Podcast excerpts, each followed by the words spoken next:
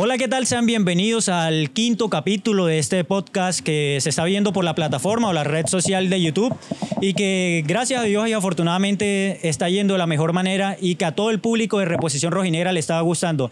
Primero saludar a por acá nuestro importante y especial invitado, el profe Andrés Ulloa. Saludar a la persona que está también en cámara, está monitorizando, pero también nos estará acompañando en la grabación, como lo es Mao Liscano, a Jordi y también a Gino Quijano. Profe, primero que todo, ¿cómo va la vida? ¿Cómo va todo aquí en Cúcuta? Eh, bueno, Brian, muchísimas gracias por la invitación a toda la mesa de trabajo, aquí a guardaespaldas también y bueno, de verdad que muy contento y no, todo bien, hermano, acá. De seguridad estamos bien, por ahí, por ahí podemos estar bien aquí en Gambetta Pizza, sí. Mao, ¿Qué, ¿Qué, tal? ¿Cómo vamos? Si quieres, quítate el tapabocas, tranquilo, que estamos a dos metros de distancia, no, no hay ningún tipo de, de contagio y tenemos las dos vacunas, hay menos riesgo, ¿verdad? No, no, no, no, la costumbre, la costumbre, la costumbre de tener tapabocas. Y nada, contento, contento por la invitación, contento por tener al profe yo hoy. Habíamos tenido otro invitado anteriormente. Creo que las próximas semanas y los próximos capítulos de Narrando Fútbol van a estar de mucho entretenimiento y de mucha historia sobre todo. Mucha historia, estuvo muy importante el capítulo que ya lo vieron el viernes pasado, que fue el de Pedro Montes, el hincha motilón que estuvo con nuestro compañero Jordi. ¿Cómo va la seguridad en el barrio? ¿Cómo ha mejorado todo? Aparte de que me está hablando de coronavirus, hablar la seguridad un poco del barrio acá. Los que no saben un poco entienden el podcast, es algo muy informal, es algo hablarlo, charlarlo, dialogar de lo más importante que es fútbol, lo que nos compete, pero también hablar de la vida. ¿Cómo va todo la seguridad por allá en el barrio? No, no, no, pues la situación está difícil. La situación está difícil, han habido muchos robos, han habido muchos atracos, pero bueno, vamos mejorando poco a poco y la policía se está llegando más a la comunidad. Profe, para que se contextualice, lo que pasa es que el compañero Mauricio salió en un canal importante de, la región, ATN, y salió como, como habitante damnificado de, de un callejón donde vive él. Ah, y dice que los atracos se producen de 10 de la mañana y de las 6 de la tarde. Qué casualidad que se sabe cuándo es que se producen. Para mí que puede estar implicado ahí el compañero. es no me está para ya. Molestando, molestando, pero bueno. Profe, ahora sí a lo que vamos. Eh, futbolista profesional, guardameta en, en el país hermano, el país de Venezuela. Cuéntenos un poco, profe, de esa experiencia, si fue corta, eh, pudo, siente que pudo ser más larga, eh, sobre todo esto a nivel profesional como guardameta. Eh, bueno, sí, eh, gracias a Dios tuve la oportunidad de cumplir mi sueño de niño. Empecé a los 7 años en Quinto Oriental. Hice todo ese proceso hasta los 17 y ahí pasé al Atlético Cúcuta, un proyecto que armó Gustavo Moreno Arango, actual eh, dueño de Atlético Fútbol Club. Y de ahí pasé al Cúcuta Deportivo.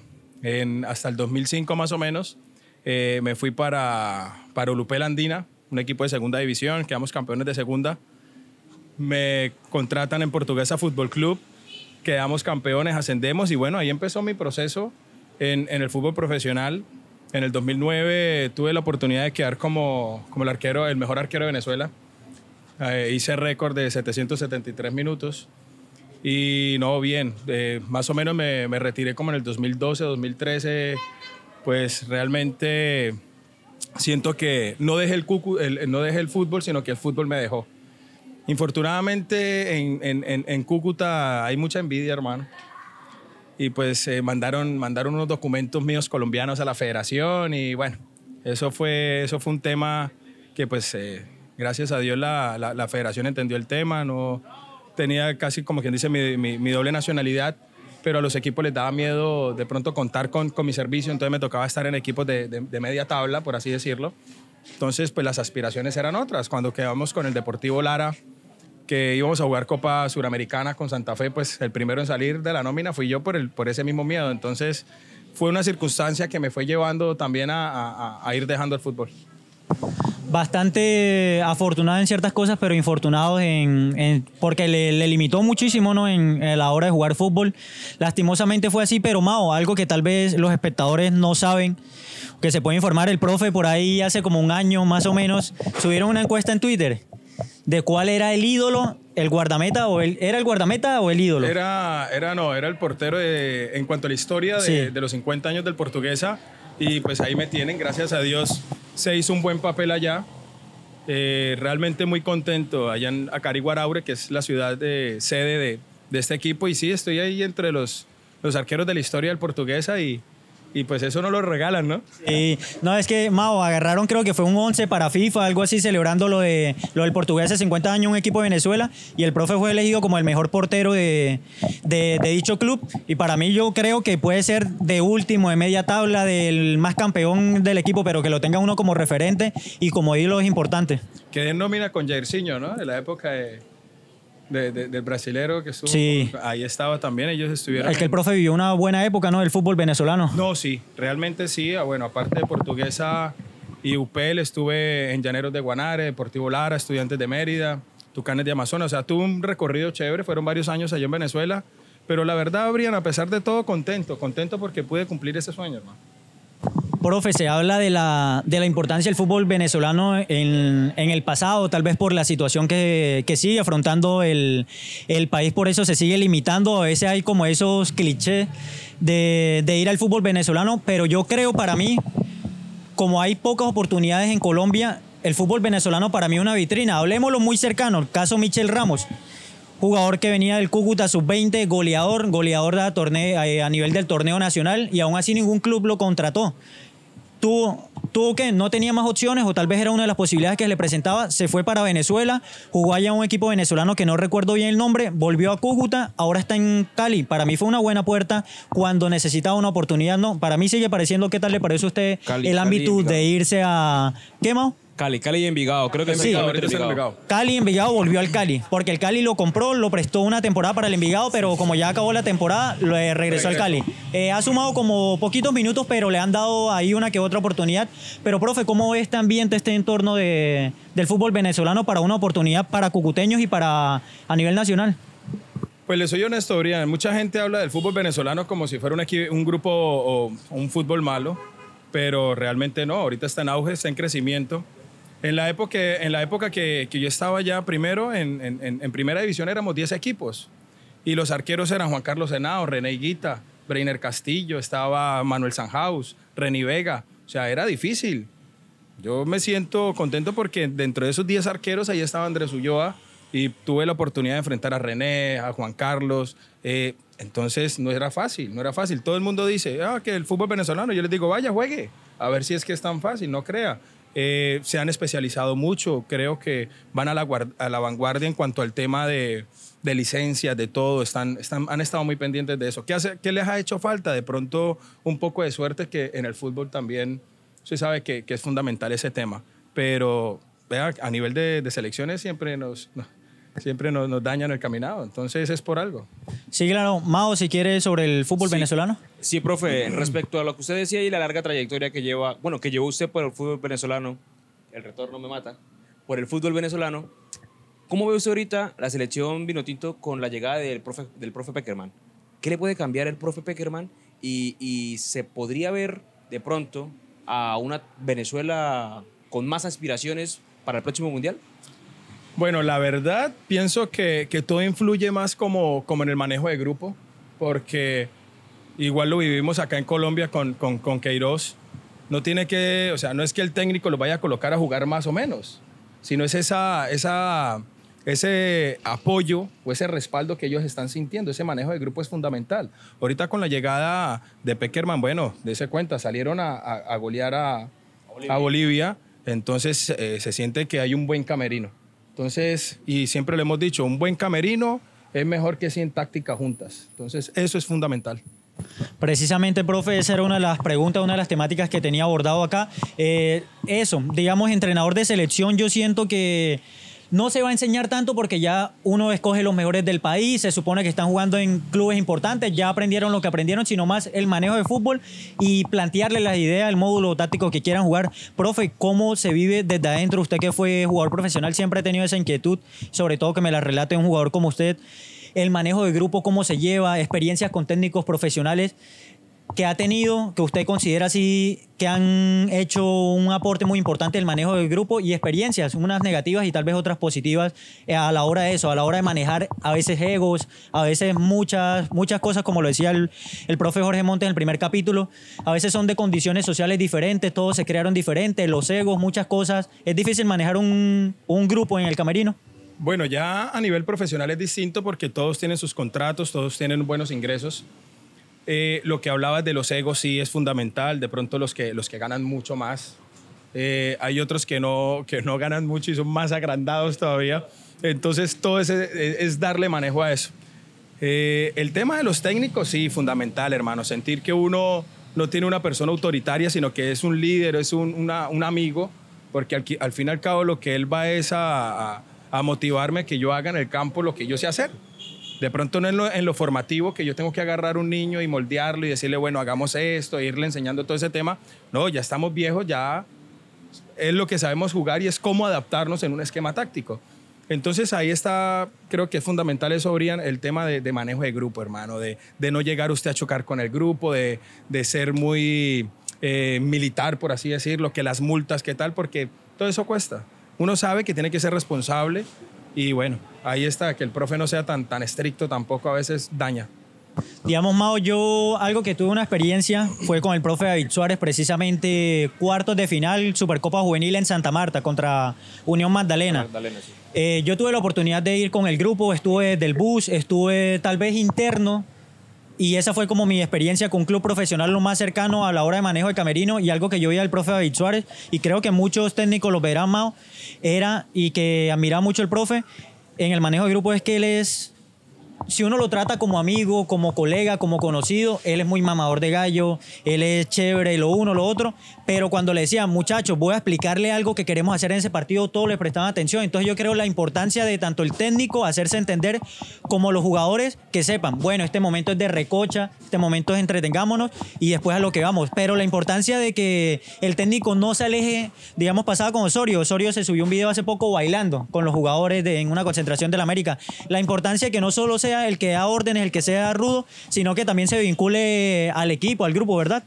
Claro, eso pienso yo que es para, para tener un camerino más ameno, puede ser. Que tanto el jugador como el ayudante o el recoge pelotas sientan que todos son parte de una familia porque es en realmente, eh, siento yo que un equipo de fútbol va todo completo, ¿sí? O todos en la cama o todos en el piso. Claro que hay papeles obviamente más relevantes, pero el hecho de, de estar más concentrado y, entender más al humano como persona, más al entrenador como persona, hace, creería yo, que un equipo más unido, un equipo más unido y con, de pronto se puede ver eso reflejado en la cancha. Sí, digamos, yo en esa parte que dice Mauricio, lo de los roles, profe, ¿qué tan importante son los roles en el fútbol profesional en cuestión de que es muy importante el utilero como es tan importante el goleador del equipo. O sea, los roles, cómo lo manejan para darle la importancia que se merecen, porque pasaba con Santa Fe un partido que tuvo acá con el Cúcuta, no sé si supo el profe, eso me lo contó mi papá, espero que haya sido serio, eh, que haya sido verdad, perdón. Eh, de una vez que al Santa Fe, al utilero se le quedaron los uniformes y al final terminaron jugando con unos uniformes de la Alejandría. No, no, no, pero eso fue en, Boyacá. En Boyacá, el Independiente Santa Fe llegó y el utilero no trajo uniformes y compraron las réplicas. Pero eso también pasó, creo que fue acá, que en contra Cúcuta, que fueron precisamente a la Alejandría a, a comprar ese uniforme, pero lo que yo quiero llegar, profe, es eso, qué tan importantes son los roles desde el más mínimo hasta el más importante a la hora de tratarlos como se deben tratar. Bueno, lo acabas de decir por lo menos en esta experiencia. En, en, una, en un equipo todos somos iguales, desde el utilero hasta el presidente y fíjate, por lo menos el utilero, que es el que muchas veces menos, menos serial le tienen o, o de pronto no valoran el trabajo, no llevo los uniformes, chao. Ahí me, un ejemplo que no se pueda presentar el equipo, las multas que vienen, todo. O sea, entonces cada posición muy seria, es muy seria en, en, este lado.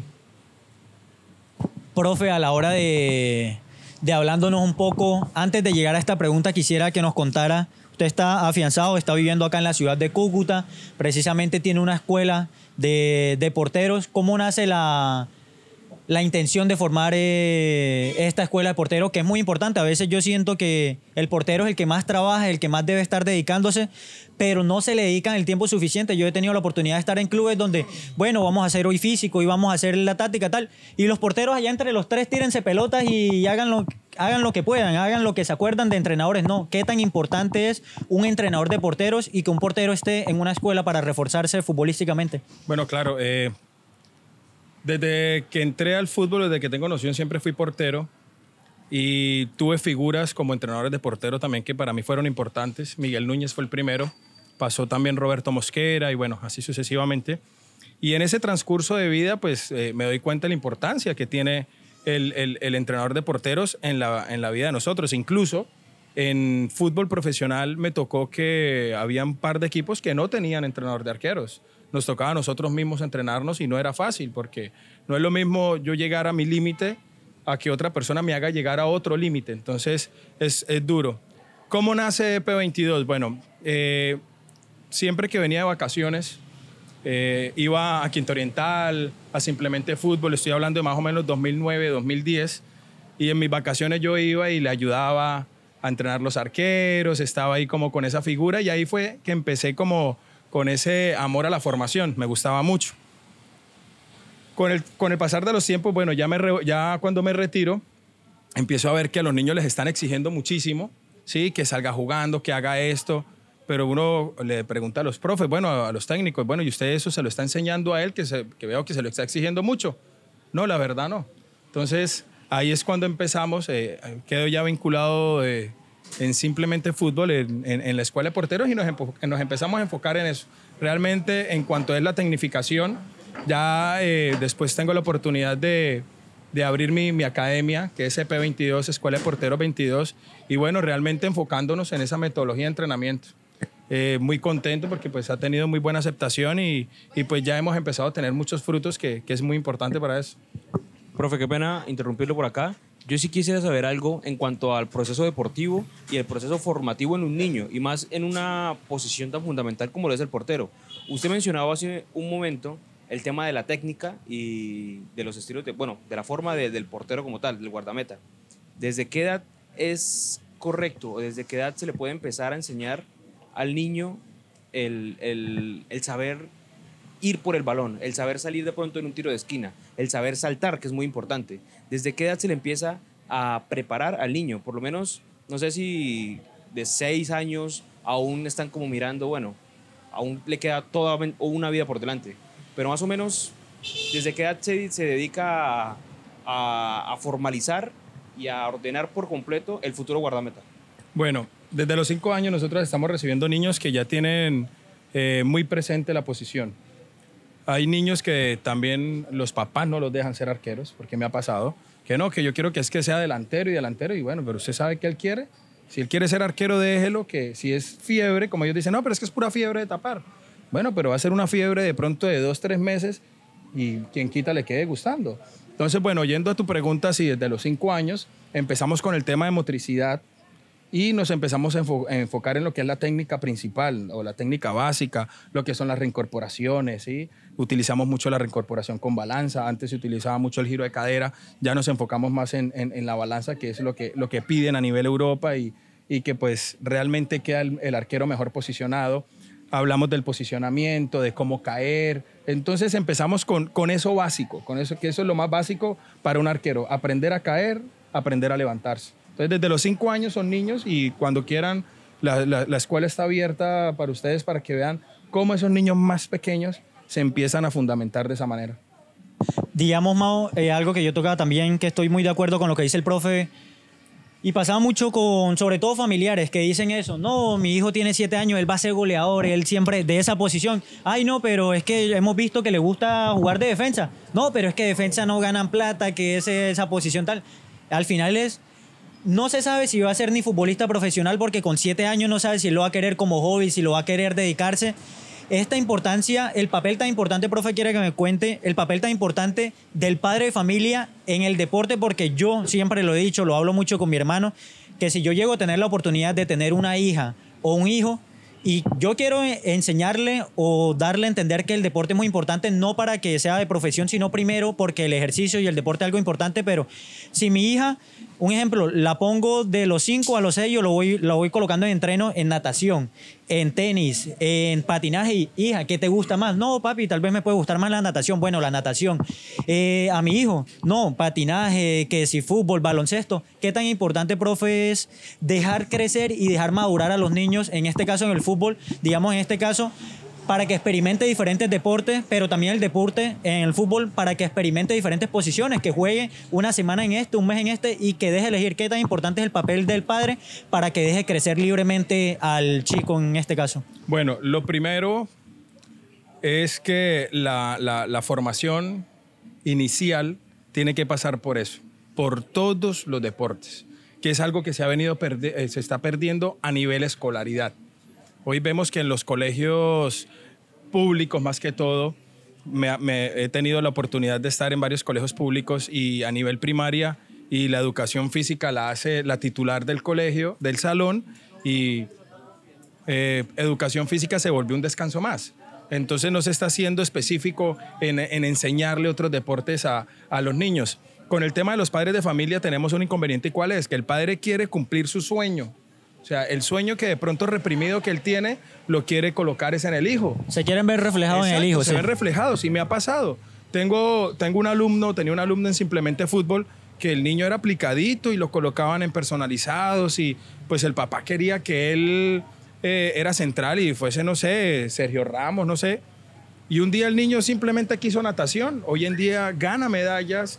Eh, va ahora, tiene, tiene 10, 11 años y ahora le gusta el tema de, aguas abiertas, todo. Un ganador total. Entonces a veces nos enfocamos en, lo personal. Mi hijo es tenista. ¿sí? A mí la gente me dice, bueno, pero si usted jugó fútbol, ¿y ¿cuál es el problema? Es lo que a él le gusta. A él le gustó fue el tenis, yo no voy a agarrar y no, que porque yo fui arquero, entonces, y le compré su par de guantes porque antes, obvio, él me veía, pues él salía con, con los guantes y con todo, pero él se enfocó fue en el tenis. Entonces, yo a él no puedo decirle, no, usted va a jugar fútbol sí o sí. No, ese es fundamental en cuanto a la, la- iniciación del deporte, dejar que todos los niños pasen por esos deportes. Entonces ahí estamos cometiendo un error. Desde las escuelas de formación tenemos que darle esa libertad y a los padres de familia dejarlos que, que los niños cumplan los sueños de ellos, no que ellos quieran cumplir los sueños de los padres. Eso es muy importante, sobre todo no verse reflejado, sino otra, eh, un padre yo siento que un orientador, ayudar al hijo a eso, a de qué deporte, de qué poco a poco, pero darle la- eh, el experimento, lo que decía el profe, digamos, Mao, eh, yo tuve la oportunidad de estudiar seis meses en el Sagrado Corazón de Jesús y para mí, que es de acá, Colegio Público de Cúcuta, y el cambio de un pueblo donde yo vengo a este colegio público importante en la ciudad, algo que me quedó de enseñanza y que me gustó mucho, es que acá se, maneja por, se manejaba por trimestres y, un, y me dijo, y nos explicó el profesor, un trimestre va a ser fútbol, el otro baloncesto y el otro natación. Después de yo de 11 años de haber vivido, estudiado en un pueblo, por primera vez, profe, supe que fue un balón de baloncesto. Por primera vez supe que fue aprender a nadar, porque no sabía nadar con flotadores tal. Y créame que eso es muy importante, no solo desde, la, desde las escuelas de formación, sino también de los padres y también de lo que dice usted, los colegios, el papel importante que tienen para dejar experimentar. A mí me gustó mucho la natación, aprendí, mejoré todo eso, al final me regresé para el pueblo, pero me dejó experiencia como eso, la importancia, no, profe, de la educación, que también se vaya vinculando a eso, porque como usted Claro. decía, al final lo agarran como media hora de descanso y jueguen balón, eh, jueguen Sí, fútbol, los últimos, sí, sí, señor. se estaba perdiendo eso. Realmente se está perdiendo, ojo, y que son, son edades importantes para el tema de la, de, la, de- de- la madurez del niño en cuanto a su motricidad y no se está utilizando para eso. Entonces estamos viendo niños que llegan a los 15, 16, 17 años a, a- una escuela de fútbol, ya son, son unas edades que son complicadas porque ya tiene, que, tiene que estar usted en, una, en, en un nivel alto y no saben coordinar. Entonces es volver a empezar con ellos. ¿Qué pasa? Está en un grupo general. Entonces, si adaptamos todo el grupo a solamente él, los demás se aburren. Y si empezamos con, con temas duros para él, entonces el niño se aburre. Entonces es buscar ese equilibrio y a estas edades es complicado. Profe, hablando de eso, del equilibrio, las necesidades y sobre todo lo que yo decía, a veces el poco conocimiento en cuestiones, digamos, yo vengo, y lo recalco mucho, siempre lo he dicho, yo vengo de un pueblo que se llama Simaña Cesar, donde solo hay 1.700 habitantes, fue el último censo, y allá nos gusta mucho el fútbol, lo uno, lo otro, pero uno de los principales errores que yo he visto, o falencias, porque al final no tenemos ciertas oportunidades, es que entrenamos 50, entrenamos 30, entrenamos 20, pero no hay nadie quien nos oriente, digamos, jueguen fútbol tal, pero no saben de táctica tal. Mao, si no sabía, aquí algo contándole un dato curioso del profe. Si usted quiere, pregunta al profe, no soy yo. O sea, no es que lo estoy diciendo yo, ¿cuál ha sido el estudiante más importante y el mejor pupilo que ha tenido el profesor Andrés ¿A ¿Quién se imagina usted, Mauricio? Usted no es, empezando por ahí. Usted no es porque usted es muy mal. Como en el 2013 y ahorita... Fue alumno, fue alumno mío en, Fue alumno suyo. Fue alumno mío cuando estábamos en Simplemente Fútbol el hombre se tiraba por un lado y la pelota iba para el otro. No, el, hombre, tenía, tenía uña guitarrero. Sino que, sino que lo que, yo quería que llegar Mao por eso. Ah, digamos eso, Mao fue un vacacional como yo siempre venía en vacaciones para acá a Cúcuta. Y el profe me recuerda me lo recuerdo tanto porque hace como dos años fue que volví a ver como físicamente al profe y tal. Y yo decía, este profesor yo lo conozco de algún lado, lo he visto. Me ve plata, me ve plata. Sí, sí, sí, Plata. Y el que, y yo le dije, de, algún lado lo, lo, he visto y me puse a mirar, revisar publicaciones y tal. Y encontré una, una publicación como el 2013, más o menos, yo creo, profe, simplemente fútbol como 2013, algo así. Más o menos. Tenía yo como 12, 13 años, era como el más grandecito de esa escuela porque manejaba como niños de 8 o 10 años normal. Y algo que yo quería llegar, profe, con eso, y que me quedó mucha experiencia. Solo estuve como un mes, como un mes pagué con usted, profe, que me pagó un tío, creo que fue un papá. El resto fue fiado. Sí, el, el resto, profe, eh, déjeme entrenar que después los pago y aquí todavía se los sigo debiendo. Pero algo que quiero llegar, profe, con todo esto es que solo trabajé un mes con usted y créame, profe, que en ese mes que trabajé solo yo con 13 años, esos entrenamientos fue literal en lo que yo me basé toda mi carrera eh, de jugador de fútbol en, en, lo que sería el pueblo. Entonces lo que yo quiero llegar, profe, es qué herramientas, qué le aconseja a usted a pueblos donde salen muchos talentos, digamos Luis Díaz que viene de La Guajira, que viene de un pueblo indígena, nosotros que venimos de pueblo, Jorman Campuzano, nació, se crió en un pueblo cerca al mío, a una hora y media. ¿Qué le recomienda así a profesores, entrenadores en el fútbol base, pero sobre todo en, el, en, en, los porteros, que no tienen la posibilidad de formarse, pero qué les aconseja para, para ayudar a mejorar esta parte? Vean videos, eh, en quién se fijen, en quién se, en quién se pueden guiar, qué pueden hacer como metodología de planificación. Bueno, ahorita viene la, la ley del entrenador que va a ser algo muy importante porque antes había mucho, muchos entrenadores o formadores empíricos. Entonces, ya ahorita con esto nos están exigiendo en, en, en, capacitarnos, ¿no? Ya en el tema específico de arqueros, pues sí sería bueno. El, el, tema de YouTube yo no lo veo mal, ¿sí? Yo incluso lo hablo con muchos colegas porque hay gente que critica que, que entrenamientos de YouTube. Lo que pasa es que cuando usted maneja los conceptos, usted ve un entrenamiento ¿sí? Entonces usted agarra este, este, entrenamiento, lo mira, bueno, estoy manejando estos tres conceptos en la parte física, en la parte técnica, y usted un solo ejercicio que vea sabiendo qué, para qué y por qué, de ahí le salen muchos más. Entonces la idea es mirar, tener como una base para usted poder armar su buena planificación. No es simplemente me gustó y lo voy a hacer igual, pero el día usted le pregunta, bueno, ¿y esto para qué es? No, no sé, me pareció bonito, lo vi en YouTube. No, la idea es uno tener el conocimiento, el qué trabajo, para qué lo trabajo y cómo lo trabajo. Entonces ahí sería eso sí fundamental.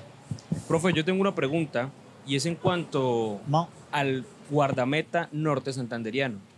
¿Por qué se ve tan poco guardameta norte santanderiano en el fútbol profesional colombiano? Si bien por lo menos en el último tiempo los más sobresalientes o el más sobresaliente ha sido Leandro Castellanos. ¿Por qué no ha salido otro Leandro Castellanos en norte de Santander? Bueno, esa es compleja, ¿no? Esa es compleja porque lo primero, el tema de biotipo. Pues nosotros, no sé, la genética norte santanderiana, tenemos un promedio de 1,80 y cuando yo hablo al, interior, tengo un arquero, me preguntan cuánto mide y, y 1,85 es enano en el fútbol profesional. Pero mire que uno dice 1,85 es enano y vaya, mire los equipos y la mayoría que tapa, Leandro, que es bajo, pues. Lo mismo que eh, pasa más o menos en Europa. Uno pasa, Fariñez, etcétera. Entonces de pronto ya los, los, quieren es como, como pensando más a, a futuro. ¿Por qué de pronto con, el, con, Leandro no? De pronto el tema de oportunidades, porque es que la historia de Leandro, ¿cómo fue? Nosotros éramos los arqueros de la primera C en el 2004, éramos los dos, Leandro y yo. Y, y pues ¿cuándo nos daban la oportunidad? Nunca. Nunca nos dieron así el chance, nunca tuvimos la oportunidad. A Leandro en, en esa oportunidad se fue para Pumas, ahí fue cuando yo me fui para, para Upel, para Portuguesa, los dos tomamos distintos caminos, pero pues no se dio. ¿Hace cuánto no debuta acá en el Cúcuta Deportivo un arquero cucuteño? ¿Cuándo, ¿Cuándo se habla de Leandro? Después de que hizo todo su recorrido por fuera, estuvo en el Pereira, estuvo en tal y volvió. Pero ya volvió siendo un poco más figura. ¿Sí? Entonces, es a lo que vamos, que era uno de los proyectos que yo tenía, Brian, cuando empezamos el tema de, de la sub-20, cuando empezamos el tema de la, de la sub-20 con el Cúcuta Deportivo en, en el año dos- en el 2020, Sí. eh, yo quería promocionar el tema de la, de la fábrica de porteros del Cúcuta Deportivo. Y hace falta. Y, y, y qué pasa? Que veníamos con una camada, yo tenía 15 arqueros. Y lo más complicado, tenía arqueros de 1.96, 1.94, Con una 1.92, excelente talla. 1.90, que es lo que más me exigen. Claro. Infortunadamente el tema de pandemia pues, pues nos dañó de todo esto. De acá que pude rescatar. Un ejemplo, a, a John, que a John yo lo tengo desde que él tenía nueve años. Yo a él lo entrenaba desde que él tenía nueve. Lo mismo a Toscano, que está con la selección norte. Venimos con unos procesos, qué lástima. La verdad, eh, eh, el tema pandemia nos dañó mucho. Eh, Haider, el 2004, pues ya tuve la oportunidad, de eh, ya lo tenemos, está en Orso Marzo. Fue a Selección enlace. Colombia y todo, Él fue ¿no? Selección Sí, sí, Colombia, señor. pero ya hoy en día, gracias a Dios, ya está en Orso Marzo. Ya coronamos a- equipo profesional. Exacto, ya está ahí con, con el tema de ellos. Y ahí vamos a empezar, pero, pero no se nos pueden perder todos estos muchachos. Ahorita tenemos este tema jurídico con el tema de Cúcuta Deportivo. ¿Quién pierde? Pierde la ciudad. Todos los jóvenes de acá de la ciudad. Yo se lo decía que días a varios padres de familia. eh, a los niños, ¿cuál es su equipo favorito? No, mi equipo favorito es el Barcelona. No, su equipo favorito tiene que ser el Cúcuta. Claro, claro. ¿Pero por qué, profe? Le dijo, porque usted está jugando fútbol. Usted tiene unas aspiraciones, unos sueños. ¿Usted en dónde cree que sería su, pre- su primer club Sí. profesional donde va a debutar? En el equipo de la Cúcuta, ciudad donde está así. Donde lo van a ver directamente, en el Cúcuta. Entonces, ¿por qué ser fan del Real Madrid si eso es algo, no sé, es un sueño? Pero, pero empecemos con algo que realmente podamos. Yo del Cúcuta Deportivo, ¿quién se iba a imaginar que de un momento a otro, allá haciendo yo pretemporada con todo esto, con todo esto gran, con Daniel Gómez, eh, bueno, Quique Coliar estaba, de un momento a otro se me hizo, se me cumplió el sueño, pero, pero es que es lo mismo que yo le digo a ellos y hay que, hay que hacer. Entonces, si no, hoy no, en día no tenemos Cúcuta Deportivo, ¿qué va a pasar con todos estos clubes que ahora todos son filiales, filiales de, de filiales de Envigado, filiales de Atlético Nacional, etcétera? Pero entonces tenemos que pensar también en la región, tenemos que pensar en crear algo acá para los cucuteños, hermano. Y ese era el proyecto que yo tenía o tengo aún y yo sé que se va a cumplir. Profe, digamos, usted habla de algo muy importante que lo tocó ahorita antes de lo del compañero Mauricio de, de lo de los porteros norte santanderianos, el proceso y la planificación. Profe, yo siento que es algo más muy, muy vital para la vida. Yo en mi vida, yo sé más o menos qué quiero hacer de aquí a diciembre. Ya yo tengo planeado qué voy a hacer más o menos en abril, para dónde voy a, dónde voy a viajar. En diciembre más, eh, digamos, con reposición rojinegra. Con solo decirle, profe, que nosotros en reposición ya sabemos Obviamente eh, hay cosas también Es de cambiante, Sí, obvio, las es cambiante, eh, es cambiante, hay algo de improvisación, pero ya sabemos qué vamos a hacer en enero del 2023, precisamente por la planificación para la vida que va a hacer uno como profesional, como humano, en este caso el canal deportivo. Y hay algo, profe, que siempre he criticado, nunca lo he dicho, pero siempre algo que estoy muy en contra, ahorita que tengo esta oportunidad es, profe, la planificación, algo tan sencillo como planear las cosas. Digamos, yo he ido a escuelas, no por mencionar, no voy a decir nombres, pero donde uno le dice, profe, estamos en febrero, profe, ¿y en marzo qué tiene pensado hacer? O ahorita la semana siguiente. ¿Qué dice? No, el domingo pues vamos a tirar un amistoso por ahí, pero no saben qué van a hacer, hoy qué van a prepararse físicamente, le queda, en marzo inician los torneos nacionales, todavía hay tiempo para prepararse físicamente, después es la táctica tal. Profe, ¿qué tan importante? Y no es decirlo porque es algo redundante, es muy importante, entonces no le voy a preguntar la importancia, pero la planificación va muy de la mano del fútbol. ¿Qué papel tiene la planificación en el fútbol y en la vida en general? Porque para mí sin planificación no hay fútbol y hay muchas escuelas que no tienen ni siquiera planificación. Lo que usted me contaba de P22, que me explicaba la planificación que llevan día a día. ¿Qué tan importante es esto en el fútbol y en la vida en general? Pues, hermano, yo siempre lo digo, el que no planifica va por ahí sin rumbo. ¿Sí? Yo planifico desde a qué horas me voy a levantar, a qué horas voy a desayunar, qué tengo que hacer, todo uno lo planifica. Entonces, fundamental. Fundamental nosotros cómo vamos a, enseñar a los niños, nos planificamos mensualmente sobre qué conceptos vamos a empezar a trabajar. Es importante y no como, como de pronto que digan o algo que por vender humo, pero es importante que en EP22 lo hacemos, que cada profesor entra con su tabla, ya montando los esquemas que vamos a trabajar, que los padres vean que se va a trabajar en algo concreto, que se va a trabajar con un específico y entonces ahí lo empezamos nosotros a, hacer. En el tema de fútbol profesional es distinto porque sí se planifica según lo que está ocurriendo eh, el día del partido, ¿sí? Me explico. Ya pues eh, en el fútbol profesional son arqueros que técnicamente ya están desarrollados, todo. Entonces, según las falencias que tuvo en el partido anterior, se empieza uno a planificar a cómo mejorarlo y también teniendo en cuenta el partido que uno va a jugar. Sí, ejemplo, los delanteros, el esquema de juego, el equipo contrario. Entonces ahí se va planificando semanal, pero nosotros por lo menos en EP22 ya tenemos los macrociclos montados porque realmente es fundamental. Antes de seguir con lo de la planificación, vamos a ingresar con, con comida, que yo cada más o menos media hora me da hambre, entonces es fundamental eh, consumir algo de alimentos, sobre todo agradecer a Gambetta Pizza, que es la, el lugar donde nos ha prestado su, precisamente su escenario. Las instalaciones. Las instalaciones para poder grabar este, este podcast que es tan importante. Y Mao, Yo iba a decir, el, cama- y al de la cámara y al no, de esto, los sonidos no le dan pizza. esto está planificado, profe. Pe- pedimos una pizza para cuatro porque somos cuatro personas. Ah, Ahí con, ra- está. con razón al otro lo mandaron para la casa. Sí, ¿no? al otro le dijimos Se fue, como, fue. ya vimos la pizza y le lo dijimos, no, mandaron a traer uno, un domicilio y vea. no Gino, tienes si algo está que hacer viendo por esto, lo allá. siento, Gino. Mao, Bueno, hija precisamente. Guayana, permiso. Sí, listo, profe, A ver, profe, tranquilo, con siga. confianza, con confianza. Mao, si quiere, puedes ir comentando un poco lo que decía el profe. Tú como lo ves como periodista, como persona que ve el fútbol en la planificación. Y planificación no solo me baso, como dice el profe, no solo a largo plazo, a corto plazo, en un partido de fútbol. Yo planifico una idea de juego, un once inicial, pero al minuto 30 se me puede presentar otra situación y tengo que hacer una variante, debo planificar. ¿Qué tan importante como periodista que ve desde el fútbol desde afuera la planificación en el fútbol? Bueno, pues Brian, la planificación siento yo que es lo fundamental para que un proceso que inicia termine de la mejor manera, prácticamente. Un equipo de fútbol sin planificación termina proceso a las 10 jornadas de haber comenzado el campeonato. ¿Por qué? Por malos resultados. ¿Por qué? Por no encontrar un equipo sólido y no encontrar un equipo compacto que se sepa eh, concretar dentro del terreno de juego. Entonces siento yo que si un entrenador, si una estructura, si un equipo de fútbol no tiene una planificación hecha, no tiene una planificación desde el día primero de enero, ¿qué vamos a hacer en el campeonato?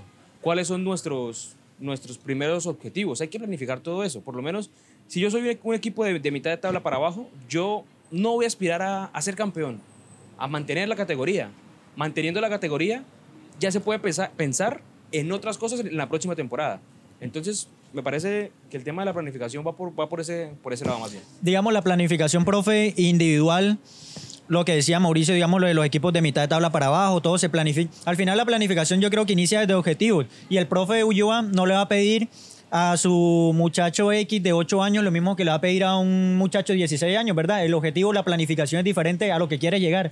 Al muchacho de 8 años tal vez le puede enseñar o le puede planificar lo que usted dice, a enseñarle a caer tal, pero uno de 16 años ya no, ya no va a esa situación, ¿verdad? Claro, lo que pasa es que ya las, las intensidades ya son distintas.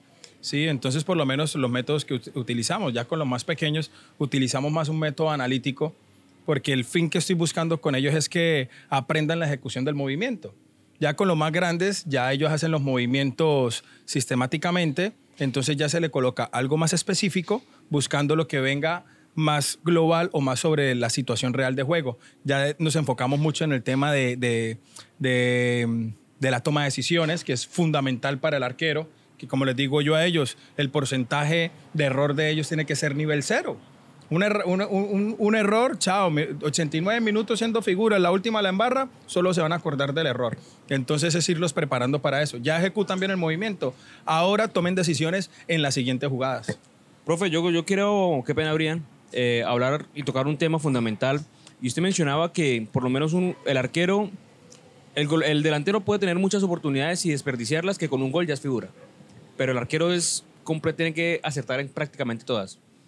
¿Cómo hacer y cómo trabajar la mente para un portero que, que en llegado caso llegue a cometer un error, una mala salida, y por eso les puede costar un partido o en llegado caso un título? ¿Cómo trabajar esa mente? ¿Cómo, cómo mentalizar al portero de que, bueno, pues se debe corregir esas, ese tipo de cosas, pero se puede salir, seguir adelante? Por lo menos lo que pasó con Carius, el portero de Liverpool. Después de ese partido de Champions no volvió a ser el mismo. Y hoy en día, que estuvo en Besiktas, creo que volvió a regresar a Liverpool, pero salió otra vez y está por ahí deambulando. ¿Cómo mentalizar al guardameta? Bueno, eh, nosotros venimos haciendo un trabajo muy importante con un psicólogo deportivo, eh, Eduard Montoya. Él es de Medellín, está con el tema de, de las selecciones Antioquia. y nos, nos ha ayudado mucho en ese tema. Eh, el tema de concentración, todo, porque usted va a un partido de niños y, y usted ve por lo menos al profe gritándole al niño, eh, tranquilo, tranquilo. Pero ¿cómo usted tranquiliza a ese niño? Lo primordial es usted conocer a su alumno, ¿sí? Saber qué lo bloquea, saber qué lo, qué lo distrae. Ejemplo, tengo, tengo niños que cuando ven al papá se bloquean. Entonces, ya hemos tenido reuniones con los padres de familia, vamos buscando la manera de, de- de cómo ir solventando eso, porque son cosas que, ah, pero ¿qué le pasará a este pelado? Que no sé qué, no, pero fíjese, es que él llega y, ya él no le gusta que el papá vaya, no, no le gusta que el papá le diga algo, de pronto lo presionan mucho. El tema de concentración, ¿cómo lo trabajamos? Por medio de Eduard tenemos unas, unas cuadrículas donde empezamos a trabajar esa, eh, eh, ese tema de concentración, eh, le colocamos eh, bulla, le vamos colocando distracciones tanto auditiva como visual para que ellos se vayan enfocando. Entonces es ir conociéndolos, tratar de que sea una formación más integral. Entonces, eh, el tema de la toma de decisiones, eh, el tema de la concentración, eso hay que trabajarlo también. Decía Edward, o dice Edward, que así como lo trabajamos en la técnica, en lo físico, tenemos que trabajarlo en el cerebro, tenemos que trabajarlo en la mente. Entonces es, es fundamental desde ya ir enseñando a estos niños a eso. Otra cosa también, que nosotros siempre los, los hemos ido enseñando o los hemos ido formando para el tema del fútbol profesional, pero no los estamos formando a veces para el fracaso, porque el fútbol es cruel y de todos estos niños, de 10.000 niños, llega uno. Entonces tenemos que preparar a los otros para que tengan esa, esa fuerza mental para poder afrontarlo, porque no es fácil realmente. Entonces desde ya irles enseñando que esto no es una, una cajita de dulces, ¿sí? tampoco presionarlos, pero que pronto vayan viviendo un poco a la realidad que es el fútbol. La realidad, la confianza y el incentivo son cosas muy importantes a la, a la hora en todo en la vida. Pero sobre todo, digamos, como usted lo decía, profe, que es tan tampoco bien remunerado no en lo económico, sino lo que decía usted que un error, un arquero comete un error y es sacrificado con eso en un partido, demás. Eso se hace bueno a través de la confianza, poquito a poco lo del margen de error, pero también el galardón al final sí Usted hizo tres atajadas fundamentales, pero si iban 0-0 y al final el delantero hizo un gol, al final el que van a tener idolatrado es al delantero. Y algo muy importante que veo que usted está haciendo, profe, que nos cuente un poco cómo surge esa idea y cómo nace. Y la importancia de esto es incentivar a los muchachos y los galardones como usted lo veía. Yo no conocía eso, profe, lo conocí hasta diciembre, que fue lo de la celebración del guante de oro de EP22 pudo ser el mejor arquero, no pudo ser el mejor arquero, ahí fue premiando, fueron un, diploma, que un guante. ¿Qué tan importante es también galardonar, incentivar a los, a los muchachos, a los porteros, a en este tipo de situaciones como la que usted está realizando? No es, es la confianza, ¿no? Es transmitirle la confianza y hacerlos sentir importantes. Porque como lo dices, cuando el delantero hace el gol, todo el mundo se le va y lo hacen sentir importante. Entonces es desde, desde, desde, este, desde otro escenario hacerlos a ellos sentir importantes y fue cuando creamos la gala del guante de oro, que bueno, pues es el segundo año que lo hacemos, el, el anterior infortunadamente por pandemia no se pudo realizar, pero bueno, es llevarlos a otro escenario, cambiar de contexto, salir de la gramilla, de las pepitas negras de la cancha e irnos a un sitio un poco más formal, poder compartir con las familias que no somos, como les digo a ellos, o sea, nosotros somos una academia solamente de arqueros, nos enfocamos solo en ellos, no tenemos las vivencias que pueden tener las escuelas de formación de ir a jugar, eh, un ejemplo, un torneo, que eso unifica grupo, desde niños hasta familia, eso crea grupo, lo de nosotros es más individualizado, pero pues gracias a Dios con los resultados que han tenido los niños, los papás, los padres de familia han tenido mucha aceptación y también nos, hemos vinculado mucho, nos hemos unido mucho y para esto es este tipo de galas de hacerlos sentir a todos importantes. Que sacamos unos premios, pero para mí todos son importantes, a todos los trato por igual, voy los fines de semana a verlos jugar, porque también, según lo que yo vea los fines de semana, empezamos a evaluar sobre eso, que pues es un fútbol muy distinto al que juegan los niños, que cómo quedaron 7-7, profe, cómo fueron los goles, no, de punta para arriba, juegan en un arco que es tres veces más grande que ellos, entonces pues es como tratar de de incentivarlos, que sientan el apoyo del profe. Y es fundamental la confianza de uno como formador con el niño. Yo creo que es clave en, en esta etapa. En la vida uno tiene referentes, para la nivel personal, a nivel profesional. Yo tengo referentes en el periodismo, tengo referentes a nivel de producción audiovisual, tengo referentes en mi familia eh, personalmente. El profe Andrés Ulloa, no, en- no tanto en lo personal, ahorita tocaremos ese lado, sino en lo profesional. ¿Cuáles son sus referentes? ¿En quién se ha basado tanto como portero a- como formador ahorita, como lo hace a nivel formativo y profesional? Eh, bueno, a, a nivel de, de- de arquero como tal, pues siempre unos referentes fueron Reneguita, eh, Oscar Córdoba, sí, que pues por su estilo y su manera de, de- tapar fueron como, como, como esa figura uno a seguir. En el tema formativo, eh, pues Ernesto García, me parece que, que es un excelente, profesor- eh, excelente formador, un español. Eh, Pascua, hay varios que realmente pues voy siguiendo, que también he tenido la oportunidad, gracias a Dios, pues en este medio que nos, nos, nos ha brindado ahora con el tema de la virtualidad, acercarnos mucho a ellos, poder tener contacto, hablar directamente con ellos, que, que es importante. Ir estudiando todo ese tipo de, metodologías, pero, pero sí, por lo menos la metodología que nosotros utilizamos en EP22 es muy, muy, muy allegada al tema de, de- de Ernesto García. hay algo bastante importante, no solo a nivel general, deportistas, que es el entreno silencioso. El profesor Andrés Ulloa, ¿cómo ve esta, este parte de, de entreno que como lo dicen, no es cuando, bueno, yo tengo un horario, voy a la escuela o voy al club, tal, sino eso que haces detrás de, de tu escuela, cómo te cuidas, horarios, alimentación, eh, implementos, suplementos, eh, dormir bien, todo eso. ¿Qué tan importante es el entreno silencioso, profe? O lo llamamos también como el, el entrenamiento invisible. Que no, ese es, ese es el más importante. Ese es el más importante y, y, bueno, por lo menos en el ámbito, vamos a hablarlo en el ámbito deportivo como tal hacia el jugador. De nada a mí me sirve eh, salir, a, salir de un entrenamiento en el que me exigí, ¿sí? donde quemé X cantidad de calorías, donde tuve un esfuerzo máximo y de pronto salgo a comer pasteles, a, no sé, un almuerzo donde realmente no, no, no, no me nutre. ¿sí? A veces confundimos el comer con el comer bien, con, con alimentarnos, eh, estar bien nutridos. Eh, el descanso, como yo le digo a los niños, es fundamental. Una, una, dormir bien, dormir bien. Sus ocho, nueve horas. No que son niños y no se cansan, no. O sea, no podemos tratar a, lo- a los chiquitines como, como si tuvieran las pilas eternas. He visto casos de niños que en una mañana se juegan dos, tres partidos. Son niños, se cansan. Ellos tienen que tener su buena alimentación, su buena fruta, su buen descanso. Entonces eso es fundamental. Ahorita el tema de, de- de celulares, de todo esto, viene mucha distracción. Entonces también ahí hay que estar un poco pendientes con eso porque sí, de pronto no salen como en la época de nosotros que nos la pasábamos, era en la calle, montados en los árboles, ahora están metidos en el celular y eso o sea, que, que- que es contraproducente. Entonces es fundamental el, el- el entrenamiento invisible, yo creo que es casi el 60% de, de, de un, de un jugador.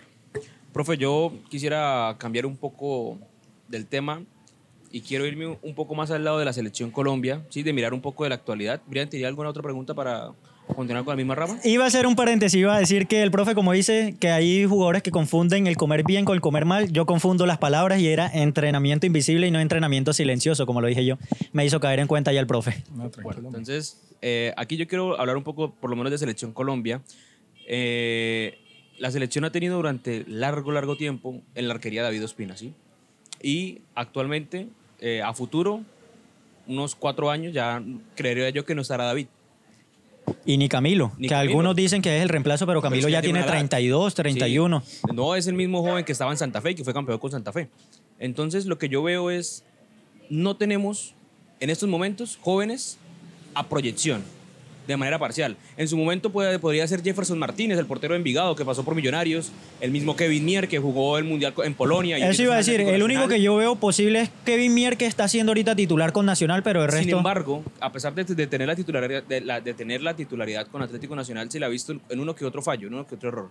Entonces, ¿en dónde están los procesos formativos del fútbol colombiano, profe?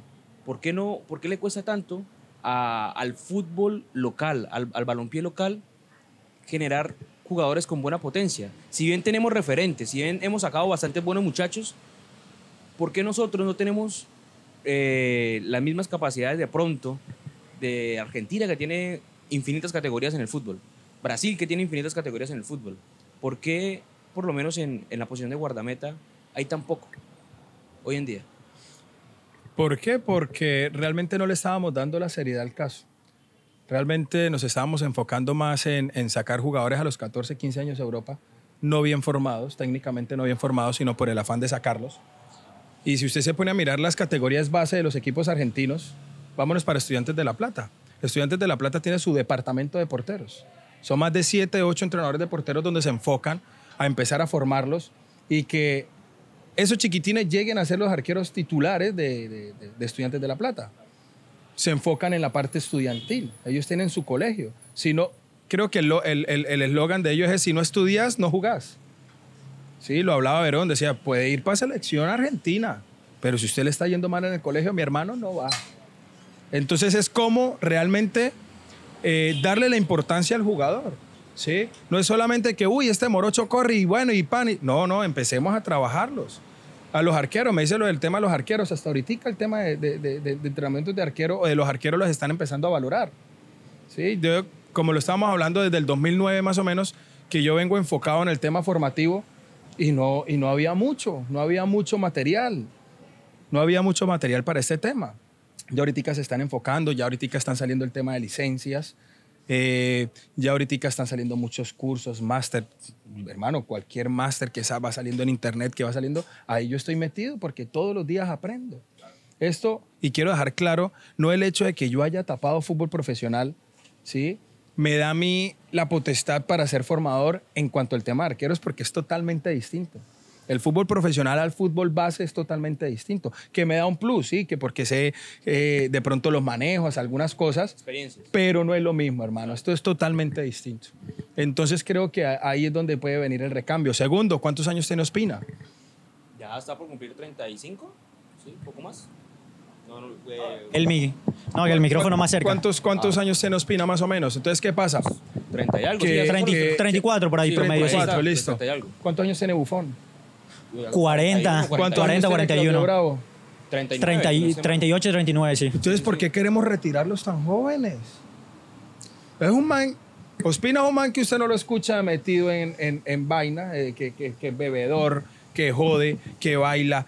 Nada, el man se cuida. Claro. Entonces, ¿por qué estamos pensando ya en el retiro de Ospina cuando hay Ospina para rato? Entonces, pienso que también esa es una de las problemáticas. Ojo, en el fútbol se necesitan los veteranos, viejo, porque esos son los que le dan a usted la pausa y le dan a usted la inteligencia de un partido. Usted los pone a, estos muchachos que bien, tienen sus condiciones, pero lo que es es corre, hermano, para adelante y listo. Necesitan la pausa del veterano. Necesitan la pausa del veterano. Tuve la oportunidad de jugar en el Deportivo Lara con Pedro de Pablos, que hoy en día es el, asistente de eh, es el asistente técnico en Bolivia, con David Montoya, eh, estuvo Rolando Escobar, que era el 10 de Panamá en esa época, que ya eran veteranos. David ya terminando como quien dice, hombre, y, cambia, cambia la manera de juego. Era el que frenaba a todos esos muchachos que solamente creen que el fútbol es corra y corre y corre y corra. No, el fútbol se juega es con la cabeza. Tenga la pelota, sépase mover y listo. Necesitamos la, la velocidad y la resistencia. Sí, es verdad, la necesitamos, pero necesitamos el jugador inteligente. Sobre todo eso, yo creo que la, la etapa de edades en un, fútbol, en un jugador de fútbol un portero muy diferente a un jugador de fútbol mediocampista a los 30 ya sí lo pueden ir mirando como, como que ya está comenzando a envejecerse y eso, pero la etapa de maduración, la más importante de un portero, yo creo que inicia apenas a los 30. Claro. Camilo Vargas siempre se veía como promesa, que lo uno, que lo otro. Su punto más alto ahorita se está dando a los 30 y algo. Cuando pasó la línea, ese, el tercer piso, como lo llaman, es donde comienza a verse el nivel y sobre todo la etapa más fundamental de un portero. Se habla en promedio que la edad, que la edad, la edad promedio del arquero maduro es de 28 a 29 años. ¿A qué horas, a- a- a qué edad tiene que debutar un delantero? ¿Qué se habla? Que a los 18 años ya tiene que Ya estar tiene jugando estar haciendo goles. Ya le tiene que estar haciendo goles. ¿Cuántos arqueros aquí han debutado a 18 años? No, muy pocos. Para- nada, nada, muy la edad pocos. del arquero es totalmente distinto para en mí- cuanto a esa parte de maduración. Claro. Sí, para mí, o sea, si a mí me dicen ¿Cuál es la edad esencial como para un portero? Yo creo que a los 23 estaría bien en cuestión de, digamos, vemos torneos nacionales, por eso le dan yo creo que el espacio al único jugador que le dejan pasar de los 20 años al portero como hasta los arquero. 22, 23 es por eso mismo. Este año creo que es 2001, ¿no? Sí, la mayoría son 2003. Sí, y está el 2001 lo 2001. recortaron a 22 años, pero a lo que quiero llegar es eso, porque le dan más tiempo, porque el portero necesita madurar y crecer en muchas más cosas para eso, para ya llegar a, a lo que A tiene que madurez, enfrentarse, a la madurez exacta, mirar, que es del la fútbol. mayoría de técnicos prefieren un arquero veterano. Vamos a hablar de los veteranos, por lo menos que están ahorita tomando eh, en Colombia. ¿O cuántos jóvenes, arqueros jóvenes, que están teniendo la oportunidad en el fútbol colombiano? Para mí, el Contados, único, contados. Para mí el único es Mier y es por lo de Quintana de la pelea con lo, Porque con la hinchada, por eso, por sí, por eso, por lo de la hinchada que decidieron alejarlo un poquito porque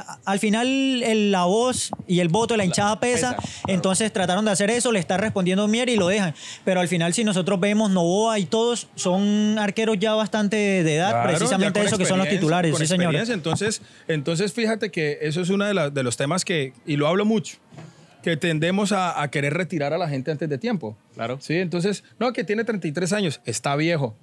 Está viejo. ¿Cuánto tiene Stalin Mota? ¿Cuánto tiene, no sé, ahorita hablemos de los veteranos que hay en el fútbol colombiano? Ok. O sea, no podemos eh, retirar tan joven, eh, pues desde mi punto de vista, a los, A jugadores, jugadores. acá en Colombia. Entonces, David, David con, con- con lo que se cuida, con todo, yo creo que él, él tiene para rato. Él tiene para rato y de pronto, bueno, en el tema que estábamos hablando de Camilo y eso, viene, viene Montero, que me parece que es un buen arquero, ya estuvo ahí. Eh, no sé, ahorita Arboleda, si no estoy mal también. O sea, Sí, hay- Arboleda. Hay, que- hay es que empezar a darle también la oportunidad a toda esta gente. Hay que empezarlos a que sumen minutos a- con la selección. Chunga, después de cuánto tiempo de estar Chunga eh, eh, a la sombra Como seis, como años, siete años Bueno, a la ¿cuántos sombra años de... tiene el arquero junior? Uy, Sebastián Viera tiene como 36. Y era- más o por menos. eso, 36 por ahí, está más también. Y está Sí, sí, señor. volando. Y está fino, Y claro. está volando. Armani, su etapa de maduración Armani. también a los 30, todo es que casi todo, lo- el mejor tope, el más Lo alto que pasa con es eso. Camilo Vargas y el gran partido que hizo con la selección Colombia allá en Argentina, luego de, de- de ser figura en el campeonato de Atlas atajando los penales en, el- en la Liga Mexicana. Si no fuera por Camilo Vargas, créame que con esa categoría que, que tuvo para pararse a los argentinos, nos hubiésemos llevado más de un gol allá en Argentina. Lo que, lo que pasa es que es difícil, Brian, lo siguiente, que siempre lo decimos, que el arquero es la, la- la posición más difícil, pero es que nosotros muy poco tenemos la oportunidad. ¿Qué le hacía falta a Camilo? Motivación. Mire cómo le está yendo en México. En México es ídolo. De los ¿Pero por qué? porteros que tiene la liga. Juegue.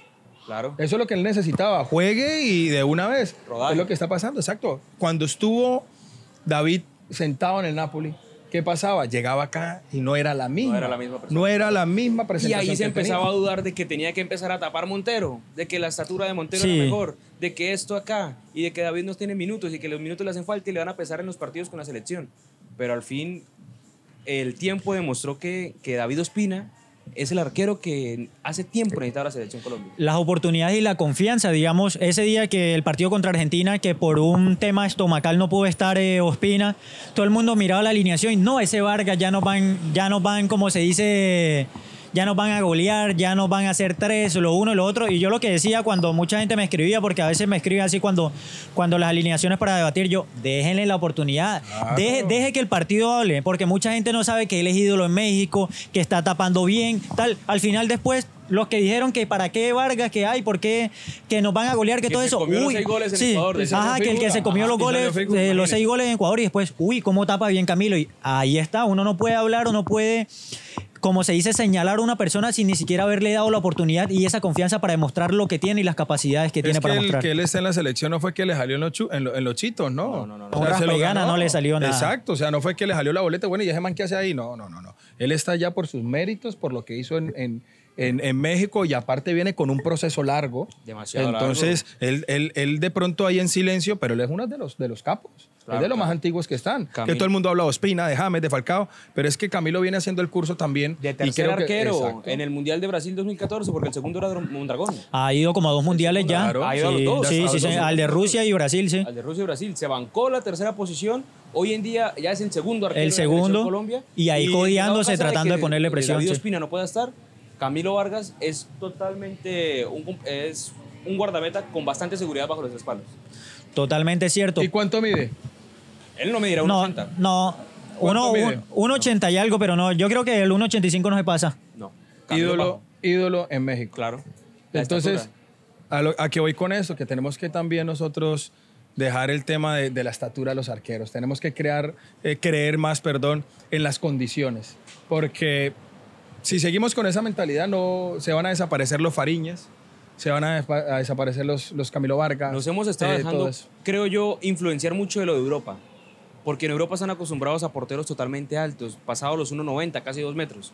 Acá en Sudamérica y sobre todo en Colombia, como lo decía el profe al principio, no tenemos esos genes, no tenemos ese molde de medir tan, tan alto. Entonces, son, son, son jugadores y son guardametas que, no, usted no mide 1,80, usted no mide 1,90, no puede ser arquero, no le vamos a dar la oportunidad. Y se van quedando en el camino. Sí, es que yo siento que a los porteros los miden con otra vara diferente, empresarios, presidentes, técnicos.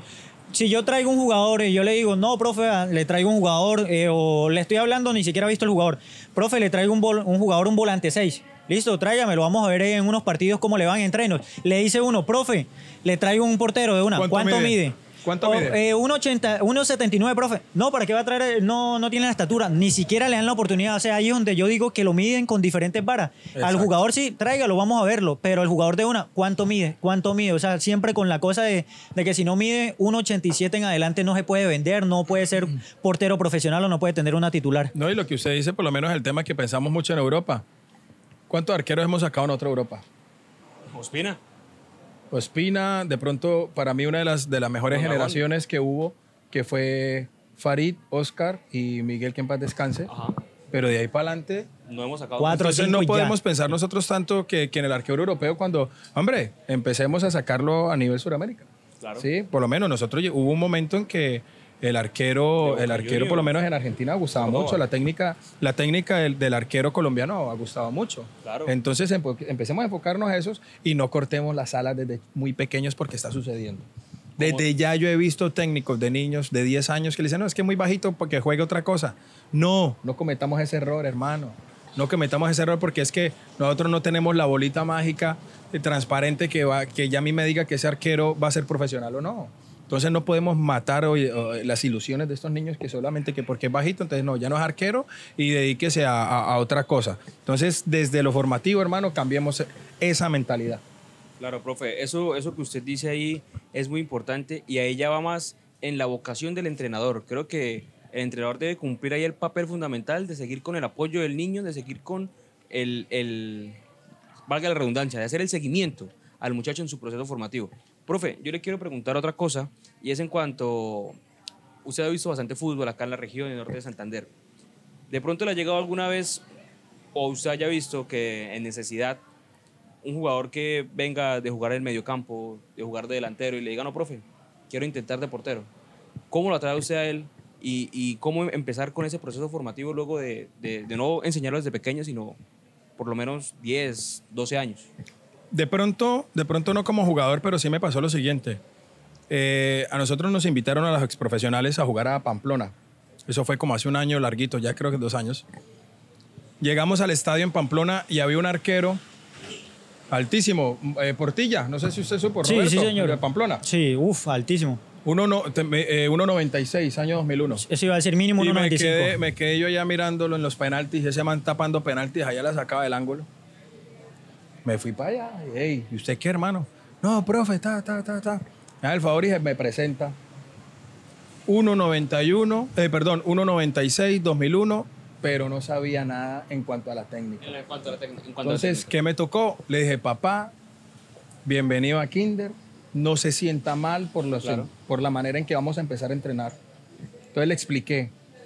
El tema no es, o sea, usted se para allá y es atajador y, y eso es lo que necesitamos. Pero necesitamos que cuando usted llegue a otro lado lo vean entrenando y digan, no, este man técnicamente está bien. ¿Cómo iniciamos? Como los niños pequeños.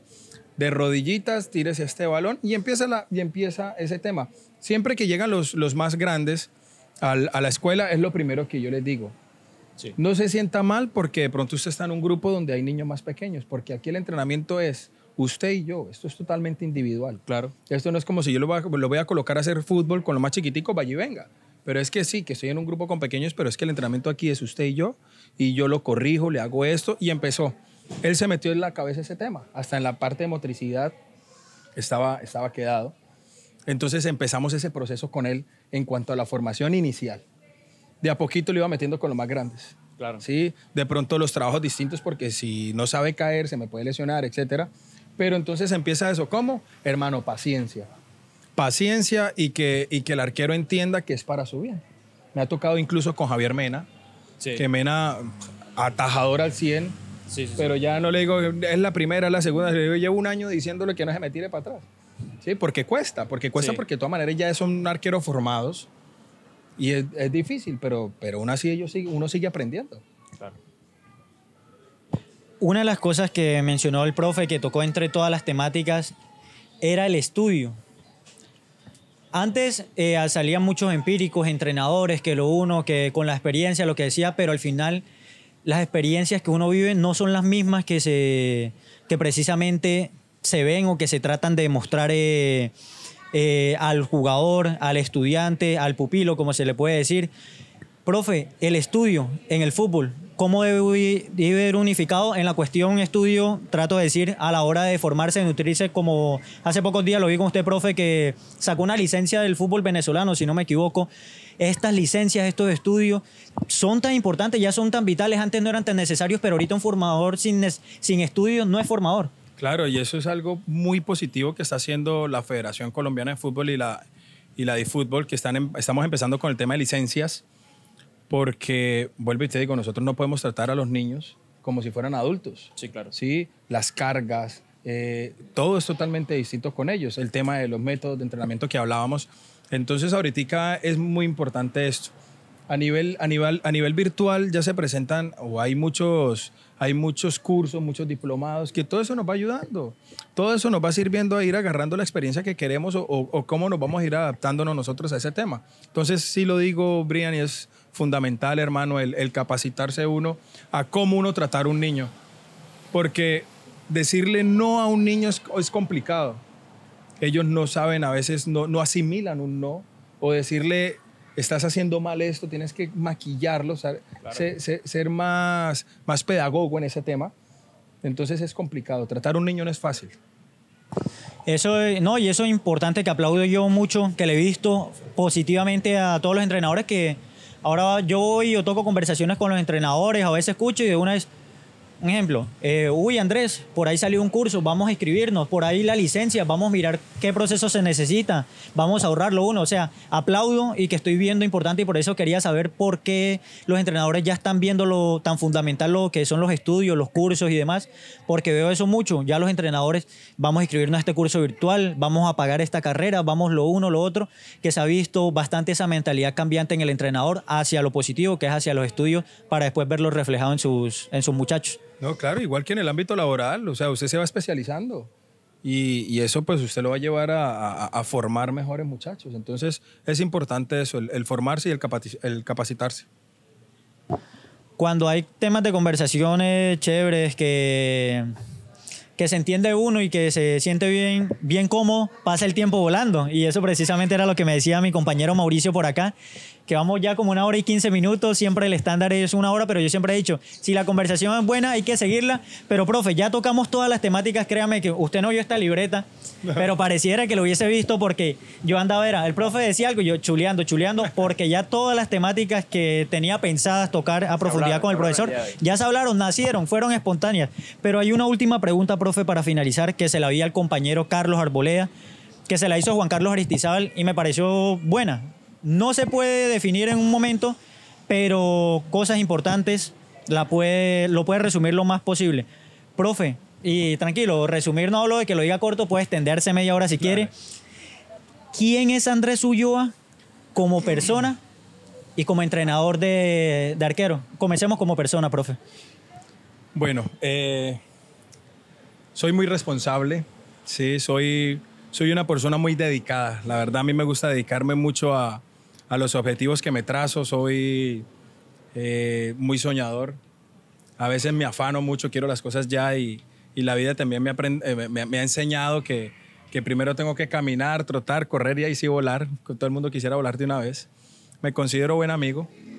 No tengo muchos, soy de muy pocos amigos, pero, pero los que tengo son, son de corazón, los quiero mucho, son, son más hermanos. Eh, muy familiar, realmente agradecido con Dios por la familia que me tocó.